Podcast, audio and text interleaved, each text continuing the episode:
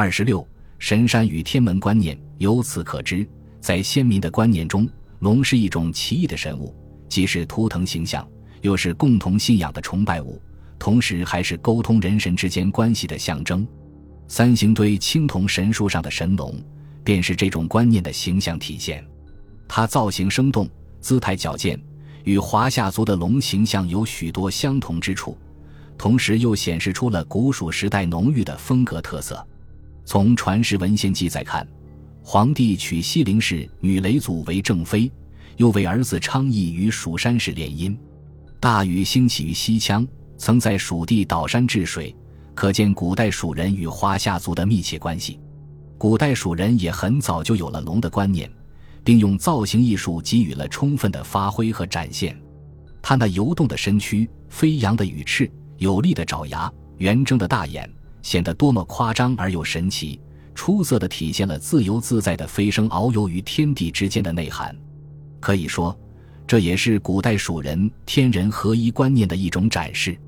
神龙尾在上，头朝下，神采奕奕而无狰狞之态，沿着通天神树从天上众神的世界来到了人间。这既是一条充满想象力和潇洒奔放的神龙，又是一条为人间社会带来美好希望的神龙。无论是造型的精美和形态的高大，都堪称是青铜时代的杰作。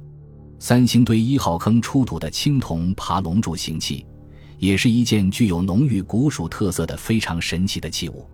整个器物高四十一厘米，宽十八点八厘米，由器身和爬龙两部分组成。器身为上大下小的圆柱形，器壁一侧有卷尾向上的夔龙纹饰件。在器顶上铸有昂首站立的爬龙，身尾垂于器壁，后爪紧抱器身，前爪粗壮如虎，显得威武有力。昂起的龙头怒目张牙，作小吼状。最为奇异的是，长着一对弯长的巨耳，并长着羊的弯角和羊的胡须。这件青铜爬龙虽然身子细圆，但神奇的龙头和孔武的前爪则给人以威风凛凛之感。同青铜神书上的神龙相比，展示了古代蜀人对龙的形态丰富多样的想象，是精心塑造的另一种造型风格的神龙。有学者认为，这是一条长着羊头的神龙，透露出是与众不同的羊种民族的神龙传说。我们知道，相传禹兴与西羌、蜀族与古羌也有着密切的关系，而枪将军从羊，羊头神龙便形象地体现了这种丰富的内涵。关于这件青铜爬龙柱形器的用途，是一个耐人寻味的问题。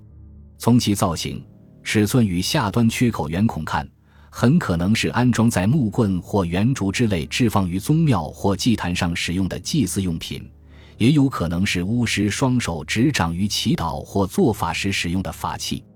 如果说青铜神树上的神龙是沟通天地与人神关系的象征，那么，青铜爬龙柱形器则是古代蜀人龙图腾观念的又一种形象展现。它们都有丰富的内涵，在古蜀国盛大的祭祀活动中，都是重要的祭祀对象和祭祀用品。对这件神奇的青铜爬龙柱形器，学者们还提出了一些新颖的解释和看法。有认为这条爬龙应是《山海经》中烛龙的造型，而柱形器则具有图腾柱的性质。或是由图腾树演化而来的图腾崇拜结义。有人认为爬龙柱形器是下处族标，属于王族分封的册命礼器；还有认为青铜爬龙柱形器上那条烛龙之身乃是蚕身，是吉烛龙、羊、蚕、虎等古羌与蜀族曾拥有过的多种图腾于一体的复合图腾象征。这些看法均不失为一家之言，但也有不少值得商榷之处。蚕与古蜀的密切关系由来已久，从文献技术和考古资料看，中国的蚕桑文化可上溯至新石器时代晚期，可谓源远流长。而古蜀是中国蚕桑文化的重要发祥地之一，则是不争的事实。传说最早发明玉蚕技术的就是黄帝的正妃雷祖。古本《淮南子》引。蚕经中就有皇帝元妃西陵氏始蚕之说，《礼记·礼运》有后圣有作，指其麻丝以为布帛，以养生送死，以是鬼神上帝之说。礼记月令》则记述了每年季春之月命有司无法丧者，乃修蚕器，后妃斋戒，向先蚕而公桑，以劝蚕食的活动，说明西周时期相似先蚕已成为一项重要的礼仪制度。唐代杜佑《通典》和宋代郑巧《通志》也都记述了西周以来祭享先蚕这一礼仪制度。所以，《刚建议之录》《武帝记》中说：“雷族使教民育蚕，至丝茧以供衣服，后世四为先蚕。”此外，古代蜀地曾长期流传着蚕马与蚕女马头娘的传说，《山海经·海外北经》有欧司之也在大冢东。一女子跪具数欧司的技术，袁科先生认为这是蚕马神话之雏形。《太平广记》卷四百七十九引《原画传拾遗》则说蚕女救济今在广汉。古代蜀地还有祭祀青衣神的传统习俗，据记载，青衣神便是教人养蚕的蚕丛氏。一些古籍还记述了蜀地每年春天都有热闹的蚕事。这些由来已久的习俗。不仅说明了蚕丛教民养蚕的影响，也展示了自蚕丛以来古蜀蚕桑丝绸业的兴旺发展。蚕丛是古蜀历史上的一个重要时代，古蜀由氏族部落而建立古蜀国就是从蚕丛开始的。我们知道，蜀山氏是文献记载中古代蜀族最早的名称，是黄帝时代的一个重要部族，由蜀山氏转变为蚕丛氏。其年代大概在传说中的颛顼时代，而颛顼原名高阳，是皇帝的孙子。正因为蚕丛氏上承蜀山氏，所以建国称王之后，仍以蜀作为氏族名称和国号。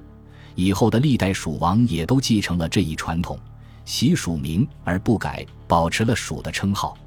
学术界通常认为，古代的巴与蜀分别是以蛇和蚕作为图腾的两个部族。《说文》解释“蜀”字就是“葵、桑、中蚕”的意思，说明这与古代蜀人很早就发明和驯养桑蚕有关。因为植桑养蚕促使了蜀族的兴旺发展，所以蚕成了古代蜀人敬奉的图腾，而且以“桑中蚕”之意的“蜀”字作为族名。从出土文物看，古代蜀人有着丰富多样的图腾观念，这与古蜀泛灵崇拜思想有着很大的关系。也与古蜀族和古蜀国的起源、演进和形成发展密切相关。比如三星堆出土的鱼、鸟、蛇、龙、虎、羊以及树和山等等，都有图腾的含义。但对蚕图腾的敬奉，无疑是古蜀族历史上占据主导地位的一种图腾观念。